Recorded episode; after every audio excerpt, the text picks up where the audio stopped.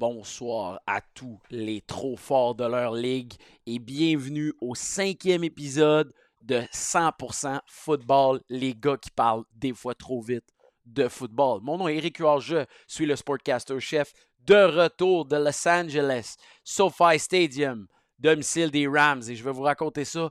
Et en compagnie d'un premier collaborateur, première participation, le journaliste officiel de Énergie, Rimouski, Max Morin. Max de Trop Fort pour la Ligue. Comment ça va, mon gars? Ça va super bien, toi?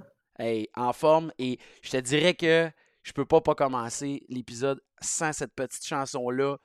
Écoute, qui, qui, qui, nous rappelle à quel point la NFL présentement est complètement pris d'assaut par du monde qui ne savent pas c'est quoi du football 4 essais, mon gars. Du monde, qui ont, du monde qui ont vu que Zach Wilson était aussi bon que Patrick Mahomes. hey, pour de vrai, je sais pas comment tu vis ça, mais honnêtement, je suis fasciné par le fait que la NFL est pris d'assaut par les fans de Taylor Swift. Pour vrai, bravo à Travis Kelsey. Hey, écoute ça, là, ça bat n'importe quel match à l'international au niveau de la visibilité, mon gars. Je suis le seul qui était impressionné à quel point les caméramans puis les photographes filment dans les loges, mon gars. On dirait qu'on est capable de nous dire exactement en temps réel tout ce qui se passe. On voit Taylor Swift faire des accolades, comment elle vit chaque instant. Moi, ça me fait capoter. Ben, au lieu de, de, voir la célébration, on filme Taylor Swift pour voir qu'est-ce qu'elle va faire. Ça a comme pas de bon sens, hein, ce bout-là. Tu sais, pour vrai, euh, j'ai aucune idée qu'est-ce qui va se passer pour la suite. Bravo, Travis Kelsey semble être le gars euh, pour qui il n'y a aucune limite, mais quand même, j'ai hâte, pareil, qu'on passe à autre chose. Là, je veux dire, j'adore Taylor Swift, je suis content pour elle ça, je suis content pour lui, mais là, à un moment donné, ça fait quand même deux semaines, il faut en revenir, on veut voir du sport. Et j'en profite pour vous demander, si vous voulez nous rendre service à tous les fans, tous ceux qui nous écoutent, allez vous abonner à la page de Trop Fort pour la Ligue, euh, du Spotify, et aussi nous laisser un petit bon review, une petite critique 5 étoiles. Nous autres, ça nous aide. En fait, ce que ça fait, c'est que ça fait en sorte que tous les autres qui écoutent des podcasts de football ailleurs, ben, ils ont de la référencement. Ça veut dire que vous aimez ça. Les autres qui aiment les mêmes podcasts, ben, ça va leur, être envoyé.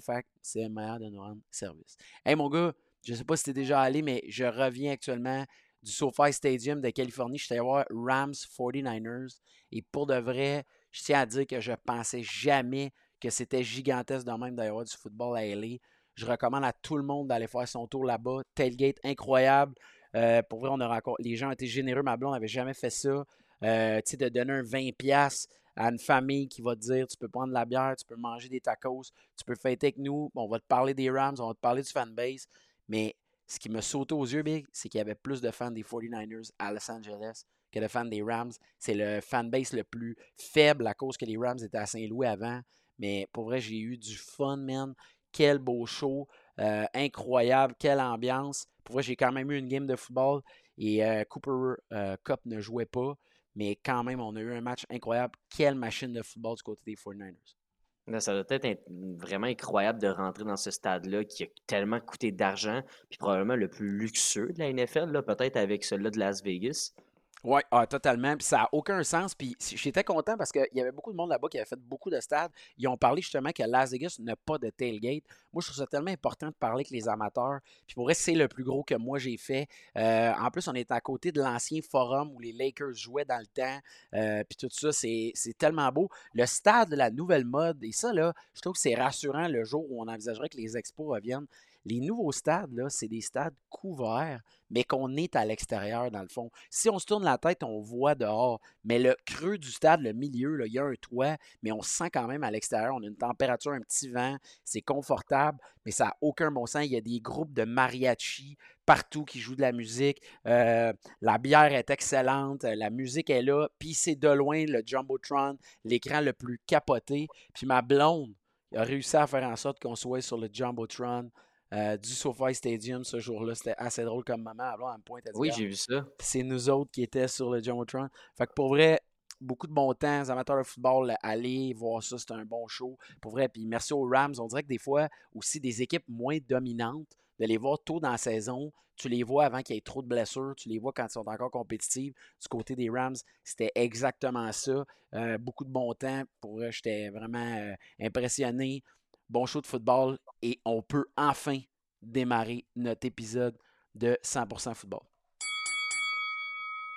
Max, je te pose la question.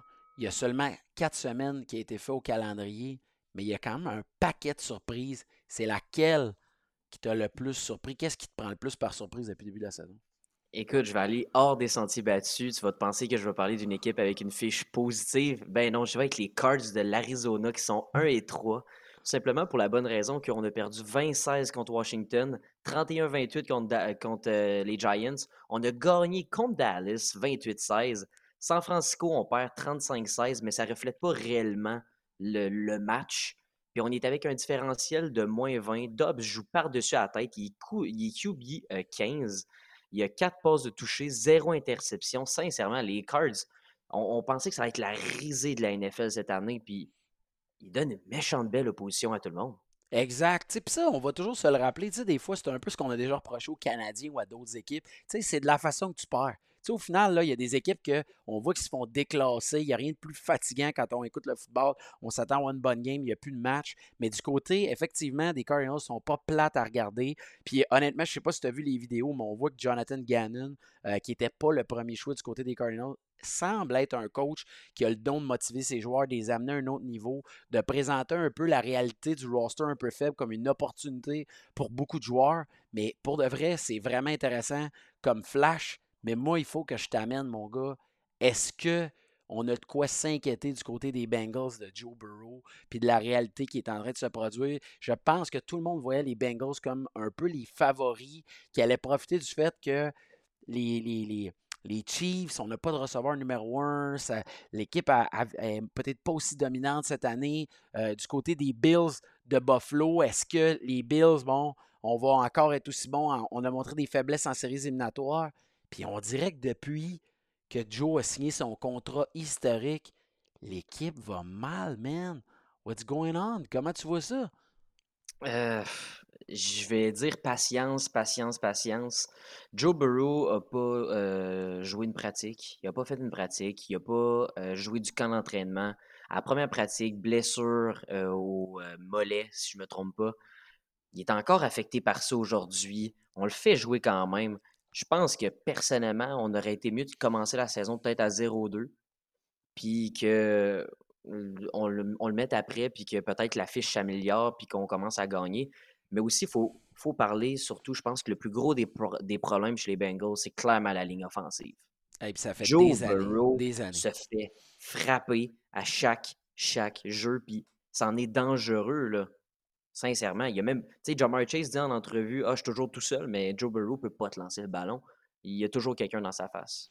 Ouais, c'est vrai. Puis en plus, ce qui est triste, c'est qu'ils ont fait les, les moves, là, aller chercher des euh, Alex Kappa, faire des, des, des, des, signatures, tout ça. Puis même, c'est fou, l'année qu'ils sont rendus en finale euh, pour le Super Bowl, tout ça, c'était l'année que je pense qu'il y avait un nombre record de, de, sacs du corps du côté des Bengals, là, historiquement à l'interne de l'équipe. Tu sais, c'est à n'y rien comprendre qu'on n'est pas capable de régler ça. Le coaching staff est incroyable. Mais quand même, moi, le bout qui m'a inquiété, c'est que on dirait que les rumeurs qui sortaient des Bengals, c'est que Joe Burrow allait faire le choix de Tom Brady, c'est-à-dire de prendre un contrat moins lucratif pour permettre de garder tous les receveurs en place, les armes offensives c'est une équipe qui a eu beaucoup de distractions. La situation avec Joe Mixon, euh, on a laissé aller euh, J. Perrine, que je pensais qu'il faisait un bon boulot en backup.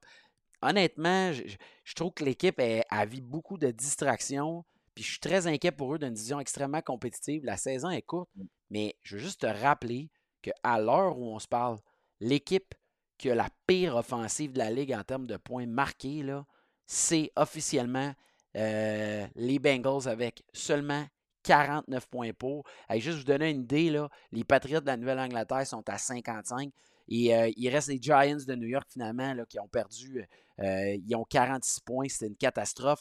Mais je veux dire, du côté des Bengals, on s'attendait à une offensive pratiquement top 4, mais top 5, top 4 de la Ligue. Moi, ça m'inquiète beaucoup. C'est ma surprise jusqu'à là dans la Ligue. Puis la perte de JC Bate on, a fait plus mal qu'on pensait. Je pense que du côté. On ne veut pas donner d'argent à la défensive. JC Bate part, puis euh, ça fait mal à la défensive des Bengals. Yes. T'avais-tu d'autres choses pour moi au niveau des surprises? Sinon, moi, j'en ai un autre pour toi. Ah, vas-y. Hey, moi, je pense que Sam Howell et les Commanders Puis Sam Howell est un meilleur carrière qu'on pense. Je suis content pour les Commanders. Je trouve moi une équipe qui a été plus malmenée du côté des quarterbacks euh, dans les 15, presque 20 dernières années. Une équipe qui n'a jamais réussi à trouver son envol pratiquement. Il faut, faut aller avant Kirk Cousin, puis tout ça. Mais même à ça, ça n'a pas été quelque chose de particulièrement stable. Je trouve qu'en plus, du côté d'Éric Bienemi qui a quitté les Chiefs, les Chiefs ont de la misère quand même à prendre leur envol au niveau de l'offensive. C'est pas aussi convaincant que ça l'a déjà été. Mais peu importe, du même côté que les Cardinals, je trouve que les Commanders sont intéressants à regarder. Ils ont chauffé les Eagles comme jamais dimanche. On est allé en temps supplémentaire. Pour vrai, moi, je trouve que c'est une belle surprise dans la NFL actuellement.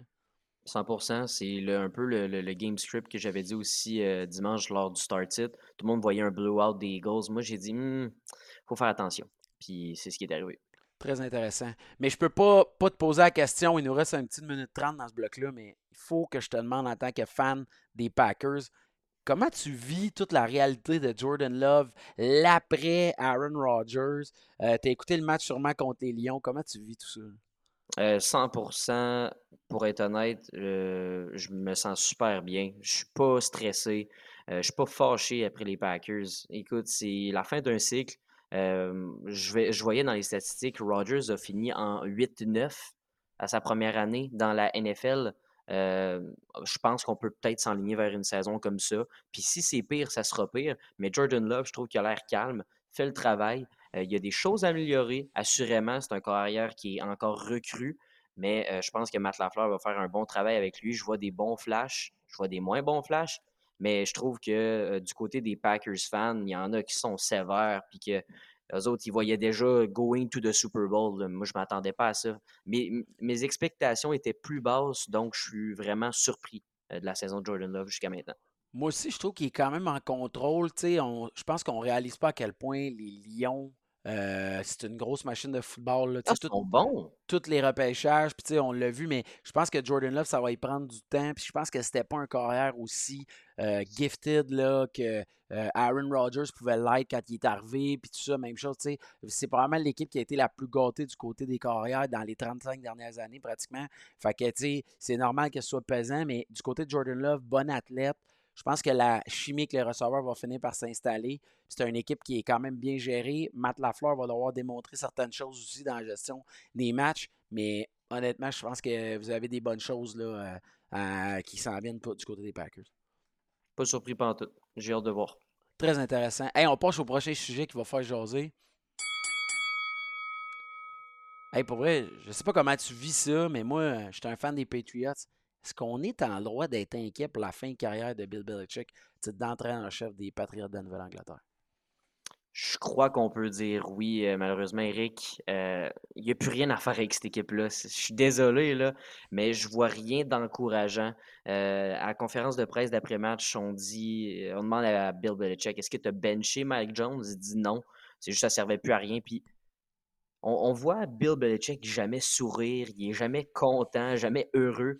Mais là, on dirait qu'il y a comme une couche de plus de Ah, oh, je suis écœuré d'être ici. Vraiment écœuré. Puis ça a été tellement un coach qui a gagné dans sa carrière, qui a eu du succès. Perdre comme ça, sans justement la manière de perdre, ça doit être tellement difficile. On n'a pas de receveur. La défensive est bonne, mais l'attaque est anémique. Ramondre Stevenson est un bon porteur de ballon qui n'est pas capable de rien faire. Euh, Mac Jones, je ne sais pas qu'est-ce qui se passe avec lui. Sincèrement, euh, je pense que je donne pas plus que deux ans à Bill Belichick. Ben, c'est ça qui est intéressant. Hein, je lisais beaucoup là, depuis euh, toute la situation qui est arrivée, depuis la défaite contre seulement trois points de marqués contre les, les Cowboys de Dallas, qui représentent une bonne équipe complète, mais tout de même, c'est ça qu'on parlait tantôt, c'est dans la façon de perdre. C'est une des plus grosses défaites de la carrière de Bill Belichick. Très, très inquiétant. Puis je voyais des stats qui sortaient un peu depuis le départ de Tom Brady. Bill Belichick avec Tom Brady, c'est une fiche de 219 victoires, 64 défaites. Mais de, sans Tom Brady, c'est beaucoup plus difficile. Euh, on parle d'une fiche de 31 victoires, 67 défaites contre des équipes qui jouent pour 500.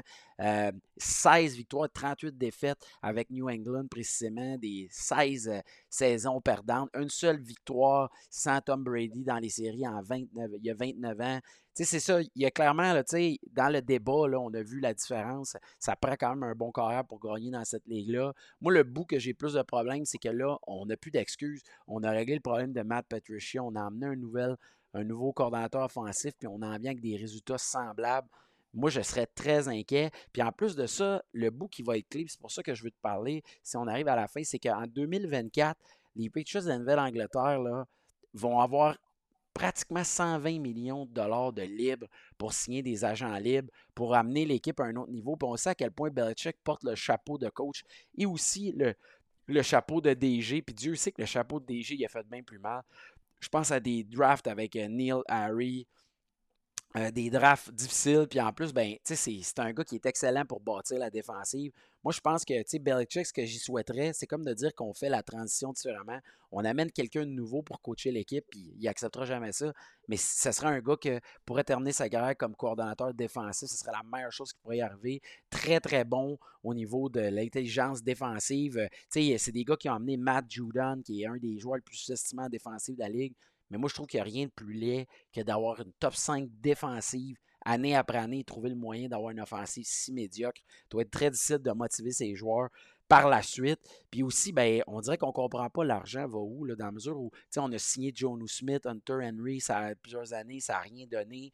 Pour de vrai, il faut qu'il se passe quelque chose du côté de la Nouvelle-Angleterre. est plate à regarder. Puis il n'y a pas de receveur excitant.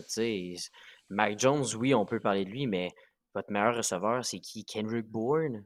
Mmh. C'est ben, malheureux.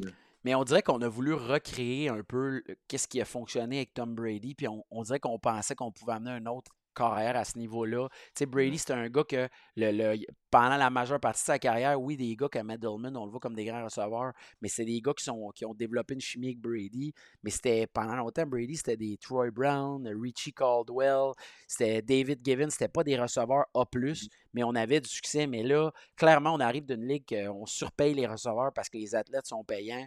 Mais on voit que présentement, je suis même pas capable de mettre tout le blâme sur Mac Jones parce que je ne sens pas qu'on met tout ce qu'il faut pour le développer comme un carrière de premier plan. C'est vraiment, vraiment inquiétant. Puis je pense que la fin approche pour M. Belichick. L'âge aussi, la santé. Est-ce qu'il va vouloir faire autre chose? Est-ce qu'il y a encore du plaisir? Pour vrai, je suis très, très inquiet pour la suite pour les mes Patriots. Ouais, 100%. Hey, euh, on enchaîne. On vient de parler de Bill Belichick, mais il faut quand même que je t'amène à te demander est-ce qu'il y a un entraîneur actuellement sur le hot seat, selon toi, dans la NFL Y en a-tu un? Parce que moi, je pense pas qu'on va jamais renvoyer Belichick. Je pense qu'on va. Même s'il y a un nouveau coach qui arrivait dans cette équipe-là actuellement, je ne verrais pas de différence. Mais est-ce ben que tu vois quelqu'un dans une situation actuellement brûlante? Ah, ben là, 100%. Je vois euh, Brandon Staley euh, des euh, Chargers décision de merde après décision de merde. Quand, dans le game contre les Vikings, on, décide d'y aller en fourth down, mais pas à, leur ligne de 23. On y va à notre ligne de 23. Il reste trois minutes, si je, deux minutes, si je ne me mmh trompe pas. Mmh Une décision absolument ridicule qui finalement vient euh, une chance, une, une chance que ça n'a pas coûté le match. Il s'en sort encore. Puis on mène encore contre les Raiders en fin de semaine, puis on n'est pas capable de closer le match. C'est ce que je reproche le plus aux Chargers. C'est une équipe qui n'est pas capable de closer les matchs. Hey, on a Khalil Mack qui vient de se faire qui vient de se un show, qui vient de faire six sacs du corps. On a des interceptions. On a l'un des meilleurs carrières de la ligue. On a Keenan Allen qui joue par-dessus la tête. On a Austin Eckler qui est blessé malheureusement, ben, ben, oui en ce moment, mais quand même habituellement. Puis on n'est pas capable de donner une dégelée à quelqu'un comme les Dolphins ont fait, comme les Bills le font, comme les Chiefs le font. Non. On, va toujours, ah, on gagne, puis on va, se, on va se laisser aller. Ça, c'est ce qui me montre, c'est qu'il n'est pas capable de motiver ses joueurs assez, même quand c'est rendu 20 à 0. Ah, on s'assied sur le lead, puis oh, on se fait remonter, puis oh, on gagne en fin de match, oh, je garde ma job encore une semaine. Ce gars-là joue ça. c'est dommage parce que. Ben, c'est dommage parce que j'aimerais ça qu'il se fasse renvoyer parce que je pense que les Chargers sont pas à leur plein potentiel. Mhm. Mais dans les deux dernières semaines, il gagne, ça veut dire qu'il va rester. Puis ou sinon, une parenthèse, euh, Matt Canada, ça n'a aucun bon sens. là. Ça, c'est sûr qu'il va devoir s'en aller. Je suis surpris que ce soit pas encore fait. Ah, c'est vraiment intéressant. Moi, euh, pour de vrai, c'est un de mes très bons choix. Moi, c'est que je trouve vraiment que du côté des Chargers, ce qui m'inquiète, c'est le fait qu'on a fait les achats des, des joueurs agents libres. On a, on a amené cette équipe-là au maximum. Euh, les, les- le repêchage, Justin, Justin Herbert est à son plein potentiel. Là. Austin Eckler, il faut qu'il se passe quelque chose. Mais je trouve que cette équipe-là doit être très inquiète parce que là, ça va prendre quoi pour gagner? Je pense qu'on arrive à l'étape dans ton raisonnement, c'est que le seul choix qui va rester pour amener cette équipe-là au sommet, ça va être de changer de coach. Fait que ton choix est excellent. Très bonne intervention. Moi, je t'amène du côté de Dennis Allen, du côté des Saints de la Nouvelle-Orléans. Les Saints de la Nouvelle-Orléans jouent dans la division la plus faible de la ligue. Mais du côté de l'offensive, c'est exécrable. On a amené Derek Carr avec de la grosse argent. Crème, on dirait que Jamie Winston faisait un meilleur boulot euh, que lui. Euh, honnêtement, l'offensive est blindée au niveau des, du talent. Chris Olave, Juwan Johnson. Euh, tu sais, je veux dire, euh, Ca- Camara va revenir au jeu. Je veux dire, on a une équipe incroyable euh, au niveau offensif, mais on n'arrive pas à marquer de points. Moi, je trouve que cette équipe-là, je les voyais en plus, là, les Saints de la Nouvelle-Orléans étaient, de mon point de vue, l'équipe qui avait la, la cédule la plus facile de la NFL, dû au fait qu'en plus, on allait jouer contre les moins bons carrières de la Ligue au grand complet. En plus, on joue dans la NFC South, qui est de loin la division la plus faible, mais on trouve le moyen d'avoir de la misère à arracher une victoire contre les Panthers. On, la- on perd contre les Buccaneers et Baker Mayfield avec une défensive top 10 de la Ligue. On arrive seulement à marquer 9 points. Euh, les Titans du Tennessee, ça prend tout pour les battre. Honnêtement, du côté de Dennis Allen, du côté des Saints, moi, je serais vraiment pas patient. Défensive euh, de vétérans, c'est sûr que les vétérans savent ce que ça prend pour gagner. On va dire quoi à Chris Olave à la fin de la saison, qui est censé être pratiquement un top 10 dans la NFL du côté des receveurs. Pour de vrai, moi, c'est mon bout qui m'inquiète du côté des coachs. Ah ben 100%, je trouve que les Saints, c'est une attaque qui a beaucoup plus de potentiel euh, que ce qu'ils démontrent. Je voyais Derek Carr arriver puis produire avec Chris Olave. Je voyais un dynamique duo en, fantasy. En fin de semaine, 0.90 points pour Chris Olave. Inacceptable. Une, réception, 4 verges. Épouvantable. Pour de vrai, c'est sûr qu'il est tôt, tu puis tout ça, puis tu sais, il y a eu des discussions Ron Rivera, tout ça. Mais je pense que Ron Rivera, avec euh, la compétitivité, compétitivité de l'équipe, ça va continuer. On voit que les joueurs répondent toujours. On va espérer que le dossier de Chase Young se règle. Puis ben, Mike Tomlin va être encore sauvé par le fait qu'il va pouvoir plaider comme excuse que son carrière est blessé et sa défensive joue bien. Mais quand même, moi, présentement, c'est les deux candidats du côté de Dennis Allen et euh, du côté des Chargers là, que je pense qu'il va peut-être avoir un changement. 100%. Hey! Est-ce que CJ Stroud est en train de nous faire mentir après quatre semaines ou il est trop tôt? Est-ce que les Panthers sont en train de pleurer dans leur oreiller? Je pense que oui, Rick. Je Ah, pense qu'on est rendu là. C'est malade, hein? Ça, On est déjà rendu là. Puis bon, il y a beaucoup de gens qui vont dire Max, tu vas trop vite. Oui, ok, peut-être, peut-être. Mais on peut-tu me laisser au, le soir du draft? Moi, j'étais CJ Stroud devrait sortir premier. Puis là, de le voir jouer. Puis là, je le voyais aller à Houston. Puis venez me dire qu'il y a une équipe, il y a quelqu'un qui voyait Houston être 2-2 en ce moment. en tout cas, même pas moi, ok? Puis je croyais en CJ Stroud. On a fait un bon repêchage. On est allé chercher Tank Dell en troisième ronde. Tank Dell.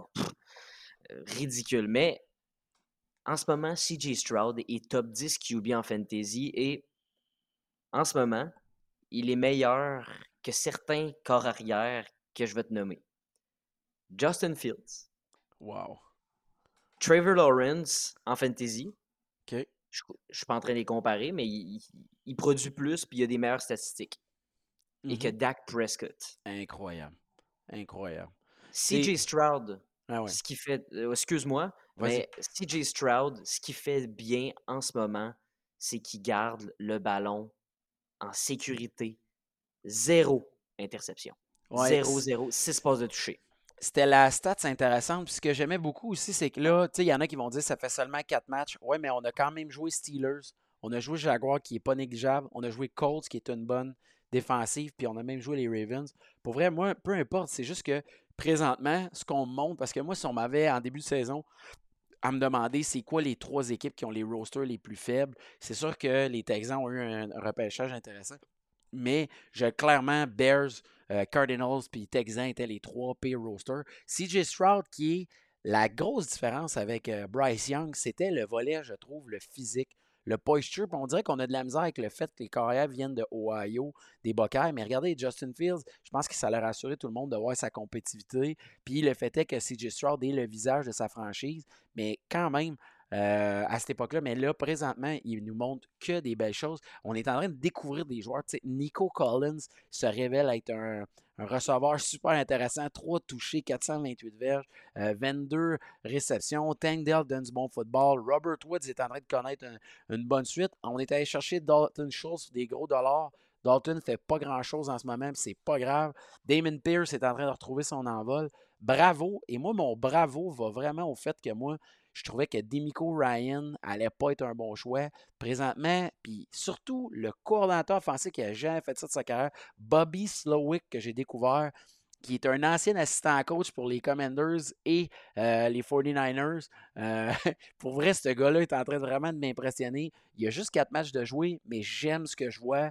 Puis tant mieux, man. Imagine là, pour le fanbase des Texans, ça a été très très long l'après de Sean Watson, J.J. Euh, Watt. On a déjà eu une, une belle période. Pour eux, moi, je pensais que les Texans, ça serait extrêmement long. Mais tu vois que dans la NFL, si tu fais les bons choix, si tu reconstruis bien, puis on y souhaite bonne chance. CJ Stroud qui a fait rire de lui par rapport au test qui mesurait son intelligence football, son intelligence cognitive. Au final, tu es en train de faire mentir tout le monde. C'est ça qui est cool. Ça va faire revoir la manière de repêcher au grand complet. Bravo à CJ Stroud. Bravo aux Texans. Puis pour vrai, c'est cool de les regarder jouer, peu importe, encore une fois, l'équipe très excitante. Oui, c'est ça. 100%. That's it. Laquelle? Hey, présentement, il y a des défensives qui m'impressionnent, mon gars. Quelle défensive t'as le plus surpris entre celle des Cowboys qui a limité euh, les Patriots qui jouent très très bien et les Bills qui ont réussi à freiner l'offensive de Tua qui a marqué 70 points la semaine avant euh, du côté des Bills? Quelle défensive des deux attire plus ton attention? On le sait que 49ers, Eagles, c'est des monstres. Mais j'aime parler des autres défensives aussi. Laquelle t'intéresse le plus? bon, c'est sûr, les Cowboys ont joué contre les, contre les euh, Pats, une attaque plus difficile, mais là, on voyait peut-être le match de l'année en fin de semaine dernière, avec une attaque qui est tellement, tellement, tellement, tellement rapide.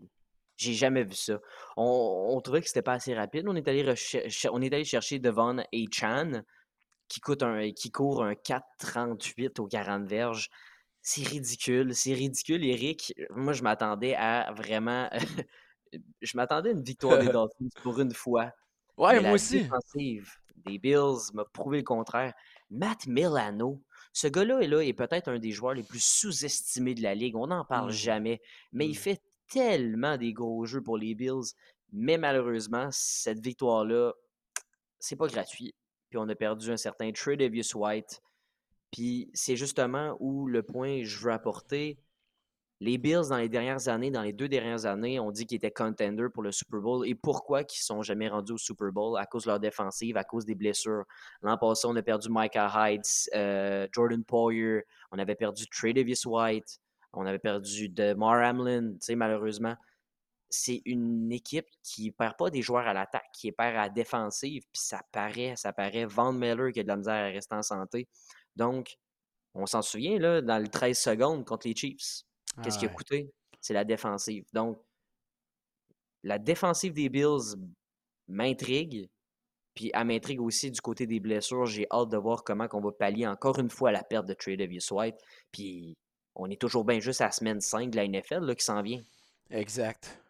Ouais, c'est vraiment intéressant ce que tu amènes parce que moi je trouve que c'est la défensive des Bills qui a gagné. Tellement de défensive bien coachée. Puis comme tu l'as dit, on dirait qu'en fin de saison, la défensive des Bills n'a plus de, de, pression sur le corps à exercer, de pass rush. On paye des gros dollars pour amener ces joueurs-là, puis sont blessés avant la fin de la saison. Je pense que c'est un peu ce qu'on va essayer de faire si on réussit à gagner du côté de Von Miller, de l'habiller plus tard dans la saison.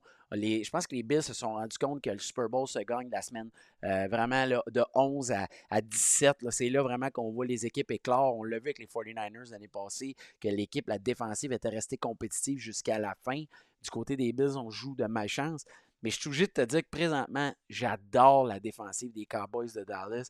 Tu sais, je trouve qu'on est complet. Tu sais, 7 interceptions, 14 sacs du corps, on crée des fumbles, tout ça. Puis, tu sais, c'est fou comment on ne s'attendait pas à ce que cette unité-là devienne nécessairement si dominante à toutes les positions, mais clairement, la défensive peut te faire mal de tous les côtés, c'est-à-dire euh, autant euh, les DB peuvent euh, neutraliser receveur, autant le pass rush peut aller te chercher.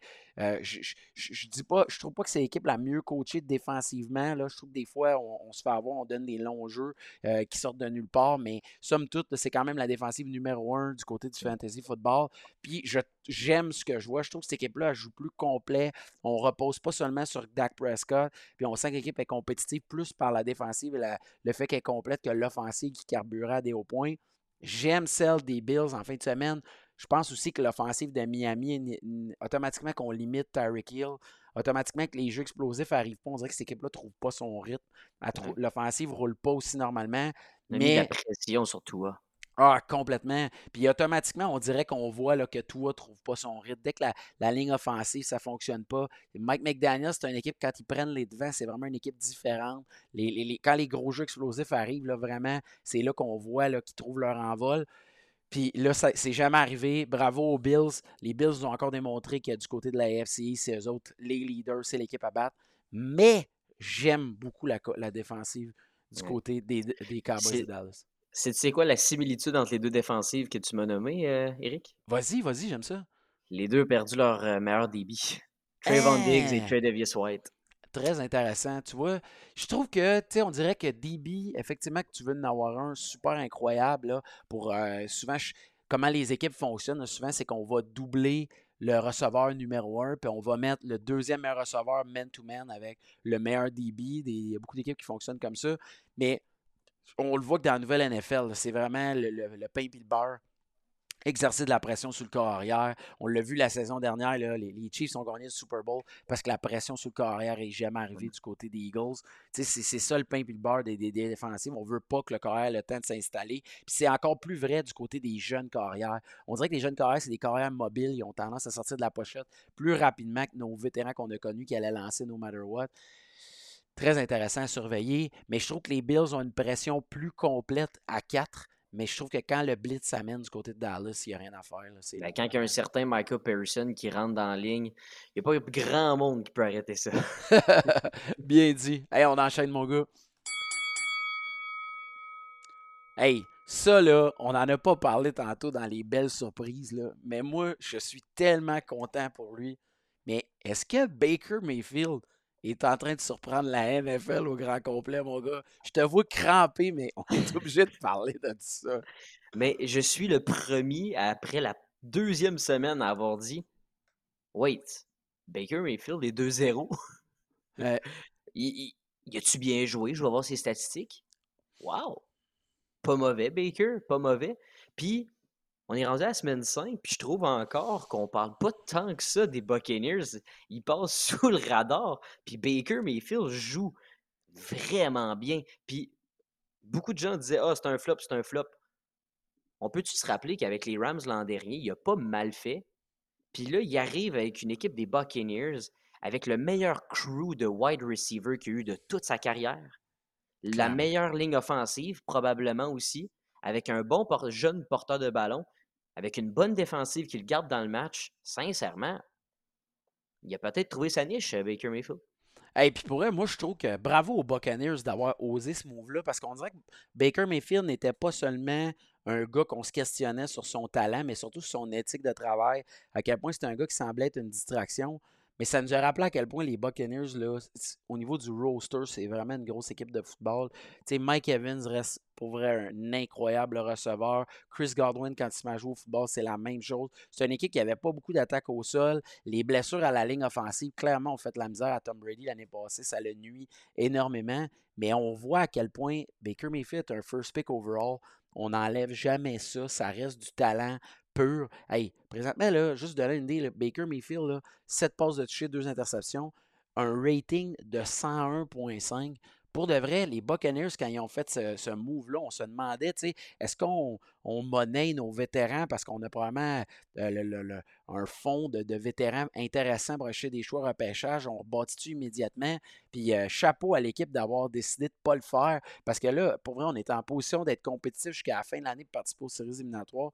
Et je suis content de le voir pour des équipes qui ont gagné le Super Bowl, de ne pas avoir une descente aux enfers pendant 10 ans, de se remettre, de redevenir compétitif après le départ de Tom Brady.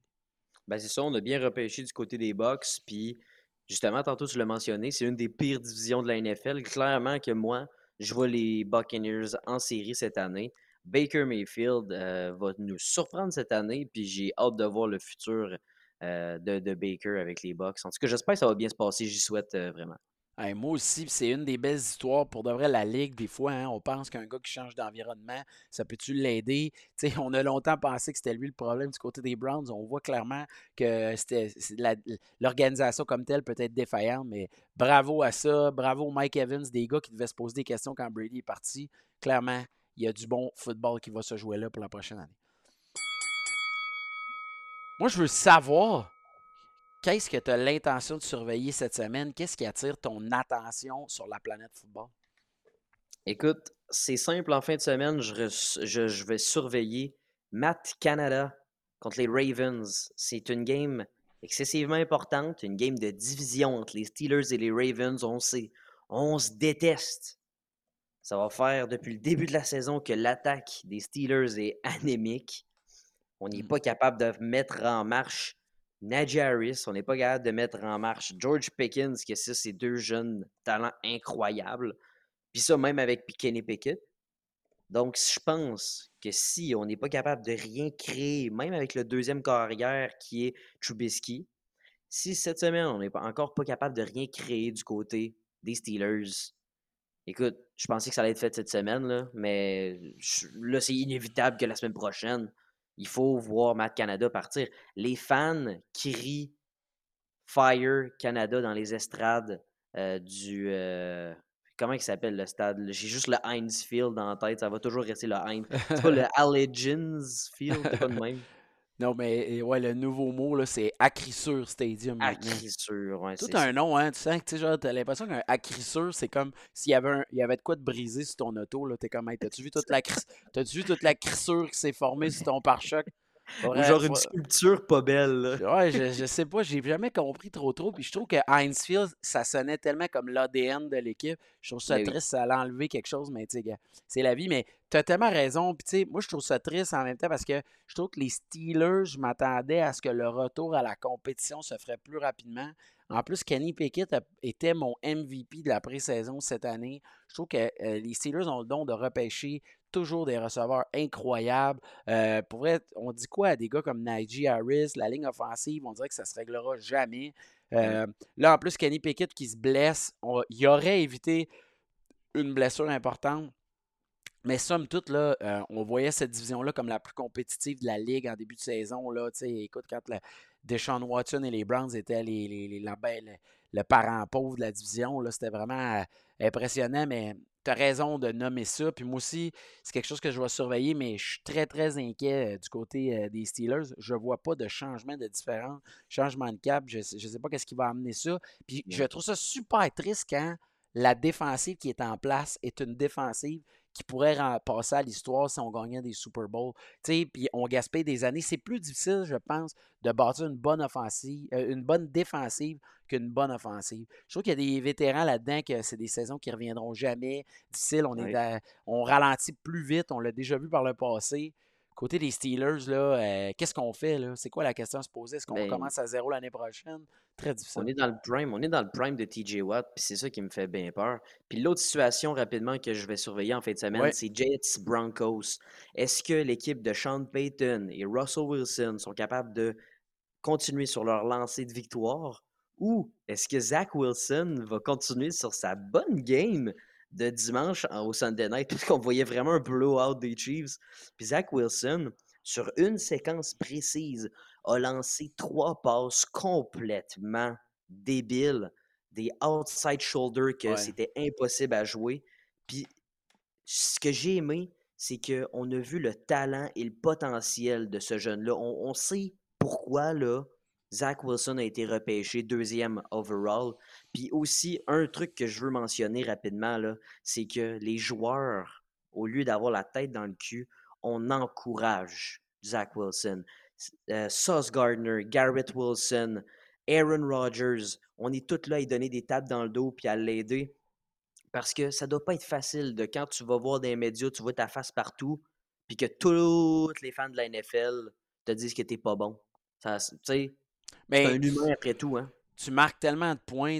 On parlait de ça, que le, point faible numéro un de la, de la NFL, écoutez ça, c'est sérieux, c'est le développement des carrières. Les gens ne comprennent pas que plus il va y avoir de bons carrières dans cette ligue-là, plus le spectacle va en bénéficier, plus on va aimer ça.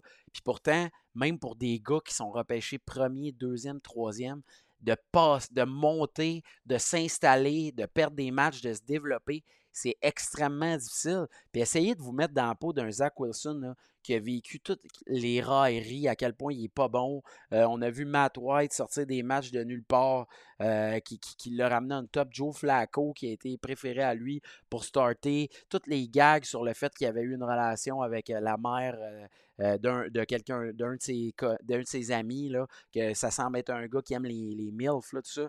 Moi, je trouve que Zach Wilson a vécu toutes les railleries possibles. Ça prend une force mentale incroyable. Et le pauvre gars sort le meilleur match depuis le début de sa carrière contre les Chiefs, les champions défendants, puis on trouve quand même le moyen de perdre. On a vu ce que Pat Mahomes est allé dire à quel point euh, joue comme ça toute la saison, puis il va se passer des belles choses. Pour de vrai, euh, cette équipe-là a le tout pour gagner. Une défensive incroyable, un running game incroyable, euh, des bons receveurs. moi, j'y souhaite du futur. on oublie que ce gars-là, il paraît bien. Euh, il, s'exprime bien, il est cool. Moi, moi quand je vois des nouveaux carrières, je souhaite que leur succès. Il n'y a rien de pire pour la NFL que d'avoir des équipes qui se retrouvent à faire jouer des mauvais corps toute la saison, puis que c'est plate les regarder jouer, même si on est fan. On veut des passes, on veut de l'offensive, on veut des matchs serrés, des remontées. Encouragez-les. Moi, bravo aux Jets d'avoir euh, montré du leadership. On voit clairement là, que c'est tout ce qui manque. On a fait le move. On a fait le move ultime d'aller chercher Aaron Rodgers l'année passée. Puis on est probablement l'équipe la moins chanceuse. Mais peu importe, quand les Jets vont jouer contre les Broncos cette semaine, avec ce que Sean Payton a fait, de critiquer ouvertement, puis de voir les résultats, présentement, la défensive des Broncos est dégueulasse à regarder. On a clairement vu que Russell Wilson n'est pas revenu en top pour de vrai. Puis euh, les Bears auraient dû battre les Broncos euh, il y a deux semaines. Ça aurait dû se terminer rapidement. On n'aurait jamais dû accepter une remontée comme celle-là clairement, je souhaite voir les Broncos se faire détruire par les Jets. C'est une situation que je vais regarder. J'adore ce que tu as dit, les commentaires. Très intéressant. Bravo, bravo à Robert Saleh. Pour, euh, sincèrement, je pense que c'est mon coach préféré dans NFL, ce gars-là. Je l'adore. Tu as, vu, euh, vu que Robert Saleh est tellement passionné qu'il y a un gars que sa seule et unique job, c'est de le ramener sur le sideline. Son seul travail, c'est de s'assurer. Tu sais, je trouve ça drôle. comme... je suis rendu avec ça. Hein, les... Euh, Sean, McVeigh aussi est rendu avec ça. Je trouve ça. Carol. Ouais, tu sais, t'es obligé de te ramener. Moi, c'est sûr que j'invite euh, les amateurs à surveiller le match de dimanche entre les Cowboys et Dallas et 49ers de San Francisco. Euh, je trouve ça beau parce qu'il faut comprendre, là, fin des années 80, début 90, là, les puissances de la ligue, c'était les 49ers, c'était les Cowboys. Euh, il y avait les Giants là-dedans aussi. Mais peu importe, là, ces deux équipes-là sont revenues au sommet. Ces deux équipes incroyables. Dimanche soir, on a tout pour avoir un match de qualité pour les Cowboys trouvent toujours le moyen de nous surprendre dans la saison régulière et nous décevoir en séries éliminatoires. Fait que j'espère un bon match. Puis on va voir aussi, euh, moi j'ai vu les 49ers jouer en direct contre les Rams. Les Rams ont, fait une opposition. C'est le match de la semaine à surveiller parce que pour de vrai, cette semaine, du côté du calendrier, je trouvais pas que Ouais, exactement. J'ai des inquiétudes, mais il y a des équipes qui m'intéressent quand même. Texans, Falcons, euh, j'ai pas le match non plus, mais du côté des Steelers, Ravens, ça va être ordinaire à regarder. Panthers aussi. Peut-être que Titan Colts, match de division à une heure, c'est peut-être ça que je vais regarder. Est-ce que les Jaguars pourraient livrer une bonne performance contre les Bills? Je sais pas. Euh, les, les, Jaguars, d'ailleurs, je tiens à les féliciter, ils ont gagné à Wembley en Angleterre à Londres. Moi, je trouve qu'on a tellement travaillé fort à envoyer à tout bout de champ les Jaguars jouer en Angleterre dans les dernières années des matchs internationaux que pour qu'ils gagnent là-bas, je trouve ça cool. Ça devait être un feeling que le home team a gagné là-bas. Bravo pour ça. Fait que, tu sais, puis euh, dimanche, de toute façon, en plus, ben, vous le savez, il y, a, encore du football international. Euh, il va y avoir un match à 9h30 le matin. Fait que, surveillez ça. Puis, euh, ben, ouais, c'est pas mal euh, ce qui a attiré mon attention. On va avoir une pensée pour les fans des Vikings. On pourrait peut-être surprendre les Chiefs. On pourrait revenir dans la course, mais ça va être très difficile. Mais sur ce, c'est. Il faudrait mettre deux mains sur le ballon euh, du côté des Vikings. ben, c'est tout ce qui a attiré mon attention. Pour vrai, c'était un épisode un peu moins long, mais Max, merci d'avoir remplacé à pied levé mon partner Mystic Rick, euh, qui est en grosse saison de travail, travaille très fort de son côté. On le salue. Mais honnêtement, euh, quand tu veux, tu reviens, tu as des bons points de vue. Quand tu veux, on écoute du football et on t'écoute à Énergie Rimouski pour t'encourager, mon gars. Son chanceux de t'avoir côté sport. merci, c'est super gentil, Rick. Hey, trop fort pour la Ligue, 100% football. On me souhaite euh, une excellente fin de journée. Merci de nous avoir écoutés. Allez nous porter des reviews. Take care, les amis.